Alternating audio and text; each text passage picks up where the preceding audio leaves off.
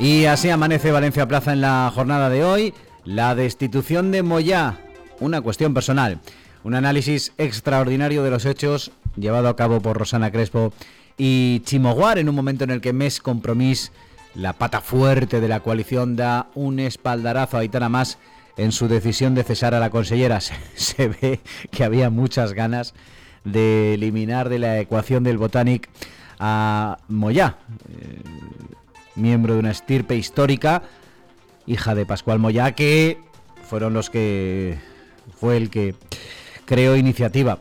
Bueno, pues de todo, como cuentan en este artículo nuestros compañeros, de todo lo que se ha dicho, de lo que se ha filtrado, además de que no existe una única realidad única e irrefutable, lo cierto es que todos, todo, todo, en todas las fuentes existe un denominador común. Hay una cuestión personal que condiciona todo. Se notó a la hora de llamar, de notificar a Aitana Masa, a Mireya Moyá, el cese por teléfono y en una conversación extraordinariamente breve. Se percibe en la ausencia de Mireya Moyá en el traspaso de carteras. Se nota en todo lo que ha ido sucediendo. Una secuencia de hechos desde que Aitana Más fuera eh, no solo nombrada vicepresidenta en sustitución de Mónica Oltra, sino antes cuando se resolvió eh, los nuevos portavoces de iniciativa, una de las patas que conforman Compromís junto a MES, el antiguo blog, y el SBERS, desde que fueron nombrados Alberto Ibáñez, que es asesor en igualdad, y Aitana Más como los portavoces, coportavoces de esa formación. Una historia larga, una historia personal, que, insisto, se cristaliza en el traspaso de cartera en agricultura, ¿no? Con Mireya Moya protagonista por última vez, claro, pese a su ausencia o por su ausencia. Más allá de esto, hoy en Valencia Plaza, Rosana Crespo nos cuenta que el juez ordena intervenir los correos de Oltra y de 13 cargos de igualdad en una pieza secreta. El magistrado, eso sí, acota a dos periodos de 2017 el rastreo de las comunicaciones. Xavi More recoge las declaraciones de Roberto Centeno de Atilán, asegura que cuando las cosas se ponen más complicadas se encuentran las mejores oportunidades de inversión. El inversor cree que los empresarios son hoy menos reticentes a la entrada de capital riesgo. Y en este contexto empresarial, Begoña Torres nos cuenta hoy que Foral Musafes va a dejar de fabricar los modelos S y Galaxy en abril de 2023. Esto significa que a partir de 2024 la factoría solo fabricará el Kuga. Estos son los indicativos de dónde, hacia dónde vamos a ir, hacia la electrificación y por lo tanto menos mano de obra.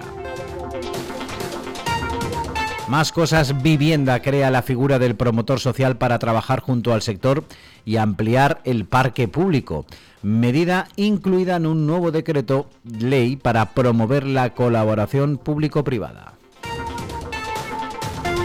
En clave municipal, Pablo Plaza nos cuenta que Valencia debe 830.000 euros a los autores del proyecto del Nonato Pai del Grau de 2012.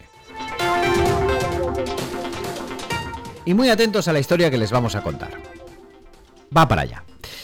Hay una delegación del Ayuntamiento de Valencia, hoy lo leemos en un VP confidencial, en Grenoble, para defender la candidatura de la ciudad capital verde europea 2024 se disputan Valencia y Cagliari esta capitalidad. Bueno, pues se ha ido una delegación y ya hace 24 horas Joan Ribó, Sergi Campillo y Giuseppe Grezzi, bueno, creo que fue, sí, efectivamente, martes, se fueron hacia allá. Y se fueron en tren, un trayecto de más de 800 kilómetros, imagínense. Se inició el viaje a media tarde del martes y culminaron casi un día después con noche en Barcelona mediante. ¿Por qué lo hicieron? Básicamente porque querían demostrar su espíritu de no dejar huella de carbono. Por eso, como el avión es el más contaminante, estos tres componentes, alcalde, vicealcalde y concejal, se fueron en tres, en tren, ¿eh? para demostrar al jurado que ellos no dejan la huella de carbono, mientras que Sandra Gómez, Borja San Juan y Elisa Valía sí que se fueron en avión, no perdieron mucho tiempo de trabajo. Pero lo curioso no es eso, lo curioso, con perdón, es que se fueron en tren, pero van a volver en avión. Llegarán el viernes al mediodía. Así que la huella de carbono se queda un poco a medias. Más allá de eso, este confidencial también nos cuenta que no va a ser Joan Ribó quien defienda la candidatura de Valencia, sino Sandra Gómez y Sergi Campillo. Claro, el inglés es un problema. que se lo digan a Carlos Galeana. Bueno, de hecho, ayer se hizo la defensa de Valencia como capital de la innovación.